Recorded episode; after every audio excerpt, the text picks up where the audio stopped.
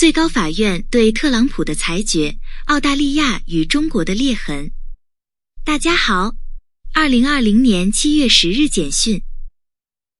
美国最高法院裁定，尽管唐纳德·特朗普总统可能现在阻止寻求其私人税收和财务记录的国会传票，但纽约州检察官有权查看这些传票。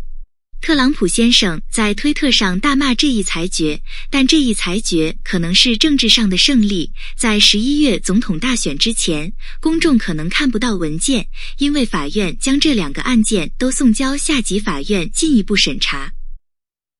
鉴于中国政府对香港实施的一项新的国家安全法，澳大利亚终止了与香港的引渡条约。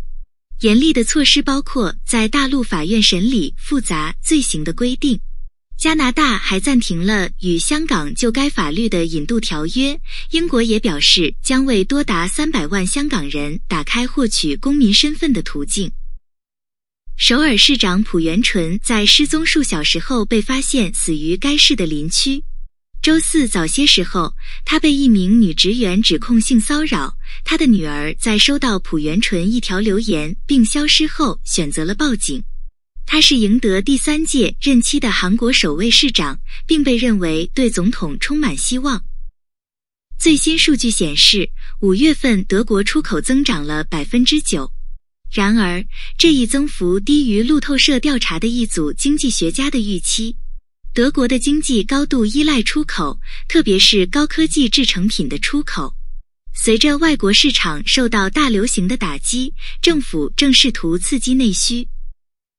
即使日本最近几天登记了数百起新的新冠病毒病例，日本也不准备再次宣布进入紧急状态。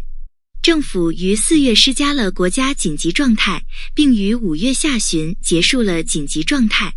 他坚持认为这次是不同的，因为许多报告的感染都在三十岁以下的人群中。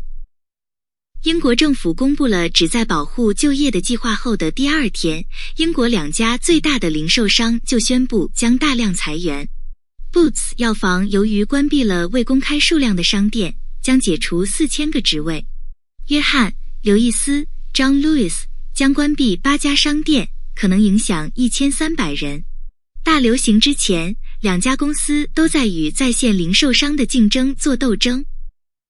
联合航空告诉三万六千名飞行员、空姐和客户服务员工，他们可能会被休假。如果裁员充分进行，将裁员约百分之四十。这家美国航空公司不得不应对航空旅行需求几乎完全崩溃的问题。该公司表示，一旦需求回升，它就可以重新招聘员工。目前前景不佳。谢谢收听。